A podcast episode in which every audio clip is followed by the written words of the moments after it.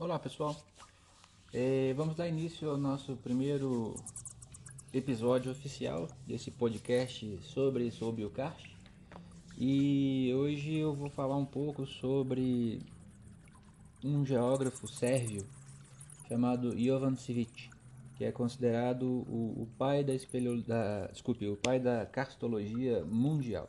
Tá? É, como vocês alguns sabem, outros vão, vão começar a aprender, o karst como um tipo específico de relevo e paisagem que normalmente contém cavernas e sistemas aquíferos subterrâneos, sempre atraiu e provocou curiosidade humana ao longo de sua evolução. Tal característica acabou por estimular a especialização de muitos profissionais, em especial aqueles ligados às ciências da Terra e formados nos campos da geografia, geologia, biologia e ecologia, por exemplo. A partir da união de diferentes campos científicos e outras especializações, surge um campo específico de estudo que passa a ser conhecido como karstologia. Talvez muitos estejam mais familiarizados com a espeleologia, que é o ramo científico responsável pelo estudo das cavernas. A karstologia, portanto, é a disciplina capaz de englobar a espeleologia, pois as cavernas fazem parte de um geoecossistema conhecido como karst, como um ambiente específico, os vários problemas ambientais que são encontrados nesse tipo de paisagem normalmente exigem abordagens que sejam diferentes daquelas padronizadas para outros geoecossistemas. Estudos específicos cuidadosos devem ser realizados para uma melhor gestão da paisagem. Devem sempre ser levados em conta e com mais profundidade os efeitos da influência de estruturas antrópicas construídas nessa paisagem, visando continuamente a proteção de, do patrimônio abiótico e biótico, como as cavernas, dolinas, lagoas, espécies endêmicas raras, etc. Assim sendo, a ideia de iniciar esse podcast para popularizar esse tema veio da necessidade de tornar disponível um assunto fundamental para aqueles interessados pela cartologia, pelas cavernas ou os futuros castólogos e espeleólogos. Como falei antes, Jovan Civic, um geógrafo sérvio fez a sua a tese de doutorado nesse tipo de paisagem é, em 1893, tendo defendido em alemão, porque a Sérvia fazia parte do Império Austro-Húngaro nessa época, e dois anos depois, em 1895, o mesmo trabalho foi publicado em sérvio para os seus alunos, né, com o título de Karst, uma geografia, uma monografia geográfica. E, em 2005, Parte desse trabalho foi traduzida para o inglês e em 2017 eu traduzi esse trabalho para versão, a primeira versão em, em português, né? E aí muitos podem se perguntar qual a importância de um geógrafo europeu de uma região ou realidade tão distante da de muitos leitores de língua portuguesa, né, quando traduzia esse trabalho, em especial da realidade nossa brasileira. Eu afirmo que justamente por termos a nossa colonização e formação geográfica repletas de contribuições do velho mundo, devemos conhecer algumas de nossas origens. No caso específico da cartologia, Civic foi responsável por tornar um tipo complexo de paisagem mais conhecido por diversos cientistas, especialmente geomorfólogos e geógrafos da Escola de Viena e, posteriormente, das escolas alemã, francesa e anglo-saxônica de geografia. Além de pesquisar a parte física do karst, Civic também se dedicou ao campo da geografia humana e da cartografia, elaborando inclusive um mapa etnográfico dos Balcãs. Não quero dizer com isso que o Brasil não tenha importantes nomes na cartologia nacional, e sim lembrar as raízes mais remotas desse ramo do conhecimento, para então reforçarmos ainda mais as contribuições de espeleólogos e cartólogos que muito contribuíram para lançar as sementes do que temos hoje no Brasil em um campo de estudos relativamente novo no país que data de fins da década de 1950. Na Sérvia, por exemplo, embora as contribuições de Civic sejam as mais importantes para a cartologia, outros naturalistas, viajantes e pesquisadores anteriores a ele merecem ser lembrados, pois certamente contribuíram para a criação das bases do conhecimento naquela região é, e que se tornou disponível. Né? Viajantes e cientistas estrangeiros e sérvios foram os responsáveis por criar uma espécie de introdução científica para o estudo do karst ao publicarem suas observações, notas, registros de viagem, textos descritivos e algumas tentativas de descrever o funcionamento do sistema kárstico. No caso brasileiro, para se ter uma ideia da tradição, o primeiro Congresso Brasileiro de Espeleologia foi organizado em 1964 e a Sociedade Brasileira de Espeleologia fundada em 1969. Antes desse período, podemos destacar o nome de alguns precursores que, assim como os estrangeiros mencionados em outros trabalhos, criaram as bases descritivas do karst nacional para que depois pudesse ser iniciada e consolidada a nossa cartologia. O pioneiro nos estudos das cavernas no Brasil foram essencialmente aqueles que, durante o período colonial, eram portugueses ou haviam nascido na colônia. Os que mais se destacaram foram Ricardo Franco Serra, em 1786, Alexandre Rodrigues Ferreira, em 1790, Martim Francisco de Andrada, 1803, e José Vieira Couto, em 1803.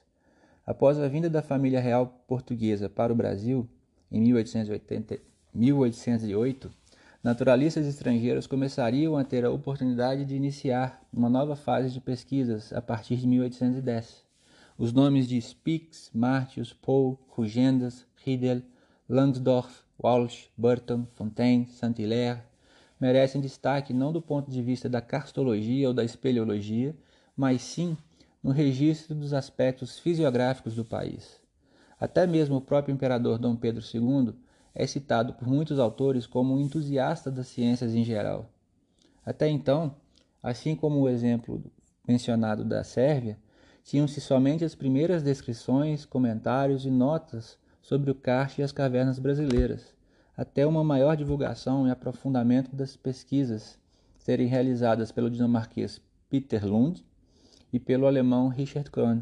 Seguindo o mesmo exemplo, destacamos o Dr. Heinz Charles Kohler, com quem eu tive o privilégio de trabalhar um tempo, é, sob sua orientação, é, como sendo o primeiro, assim como Civit, a escrever uma tese em 1989 inteiramente dedicada ao karst brasileiro no caso específico o kart de Lagoa Santa. A conexão entre Civit e a Academia Sérvia de Ciências e Artes sempre foi muito forte. Eleito membro da academia em 1899, foi seu presidente entre 1921 e 1927, ano de sua morte. Na verdade, Jovan foi um dos maiores cientistas da Sérvia, não só durante o período de seu trabalho ativo, final do século XIX e início do século XX, mas em toda a história daquele país. Formado em Geografia pela Universidade de Belgrado, logo tornou-se aluno dos famosos doutores Albrecht Penck e Eduard Suess, preparando e defendendo sua tese de doutorado em Viena em 1893, quando retorna à Sérvia logo depois.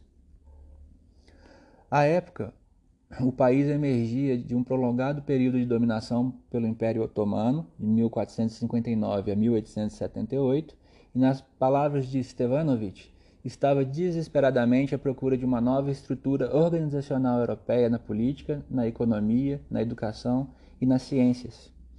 Civic tornou-se professor universitário e fundou um departamento de geografia na Universidade e a Sociedade de Geografia da Sérvia, em Belgrado. Durante sua carreira, escreveu mais de 100 artigos científicos, do, dos quais mais de 40 se relacionam ao karst. Foi duas vezes nomeado reitor da Universidade de Belgrado e recebeu prêmios da Sociedade Geográfica Real de Londres, da Sociedade Geográfica Norte-Americana e de outras academias, sociedades geográficas e instituições de países como a Tchecoslováquia na época, Suíça, Rússia, Itália, Grécia, Alemanha, Polônia, Hungria e Romênia. Durante o período entre 1917 e 1919, como professor visitante e doutor honoris causa, ministrou palestras na Sorbonne, em Paris. Sua importância ainda pode ser avaliada pelo fato de que hoje quase não existe um especialista em karst ou ciências naturais que não use os termos popularizados por ele para descrever os fenômenos específicos dessa paisagem, como as dolinas, as uvalas ou os poliês, por exemplo. Civit pertencia a um pequeno grupo de cientistas que descreviam precisamente os fenômenos e os incorporavam à ciência. No entanto, durante seus numerosos trabalhos de campo ao longo da Península Balcânica e no sul da Europa, Civit pesquisou outros tipos de relevo que não somente o relevo kárstico. Além disso, deu, deu, é, deu muita importância às questões etnográficas e demográficas, tendo um papel significativo durante e após a Primeira Guerra Mundial, quando um novo país, o Reino dos Sérvios, Croatas e Eslovenos, que mais tarde se tornaria a Iugoslávia, foi formado a partir dos reinos da Sérvia e Montenegro e daqueles outros países que compunham o Império Austro-Húngaro e que eram habitados por povos eslavos. De acordo com Vazovic, entre 1888 e 1925, Civit conduziu explorações sistemáticas nos Balcãs e em outros países, cobrindo uma área de aproximadamente 500 mil quilômetros quadrados. Outra contribuição importante do pesquisador foi a busca pela relação entre o ser humano e o ambiente. Suas publicações podem ser divididas em pelo menos oito grupos principais: Terminologia Geográfica e Geológica, uma publicação, Karst, 40 publicações, Glaciologia dos Balcãs, Sul dos Cárpatos e Turquia, 19 trabalhos, Lagos Antigos e Atuais dos Balcãs, 8 Morfologia, Tectônica e Geologia, 39 trabalhos, Antropogeografia e Etnografia dos Balcãs, 22 trabalhos, Métodos Cartográficos e Bibliográficos, 12 trabalhos e Assuntos Nacionais e Etnográficos, 39 trabalhos. Civit passou a maior parte de sua vida em Belgrado, morrendo aos 62 anos.